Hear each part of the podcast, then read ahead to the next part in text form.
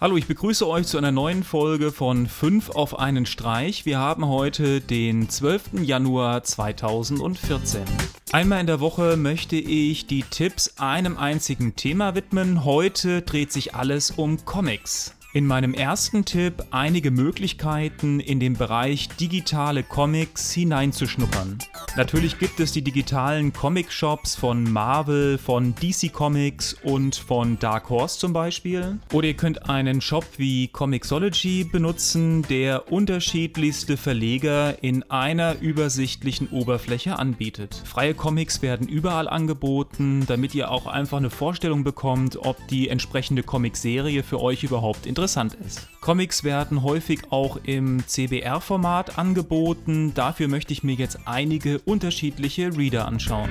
Als erstes einige Desktop-Reader für Windows, Linux und Mac OS X. Für Windows habe ich Comic Rack. Das ist nicht nur ein Reader, sondern ihr habt auch die Möglichkeit, eure Comics in einer Bibliothek zu sortieren. Für Mac OS X habe ich einen reinen Reader und zwar Simple Comic.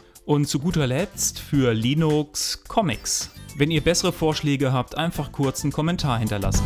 Als nächstes einige mobile Reader und zwar für iOS. Da haben wir einmal Comic Flow, was auch auf dem iPad sehr gut dargestellt wird. Dann haben wir Comics von Comixology und eine kostenpflichtige App und zwar Comic Seal Comic Reader. Auch hier gibt es natürlich weitere Apps. Wer einen Vorschlag hat, einfach kurz einen Kommentar hinterlassen. Als nächstes möchte ich mir einige Reader für Android anschauen. Als erstes habe ich den Comic Viewer. Hier scheint es teilweise Probleme mit Tablets zu geben. Dann haben wir Comic Reader Mobi, eine kostenpflichtige App dann den Perfect Viewer und den Comic Reader mit K, der auch auf Tablets eine gute Figur macht. Wer weitere Tipps hat, kurz einen Kommentar hinterlassen. Als letzten Tipp noch einige Comic Reader für Windows Phone 8. Hier haben wir als erstes den Comic Book Reader, unterstützt CBR-Dateien, CBZ und ZIP-Dateien werden nicht unterstützt. Als letztes noch Comic Time, das ist eine kostenpflichtige App und unterstützt in dem Fall aber auch CBR, CBZ, jeweils auch als RAR und ZIP-Dateien.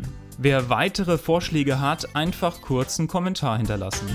So viel zur heutigen Sendung. Schaut bei Facebook, Twitter, bei Google Plus vorbei, abonniert uns bei YouTube und weitere interessante Videos findet ihr natürlich auch bei uns im Archiv. Bis zur nächsten Sendung. Tschüss.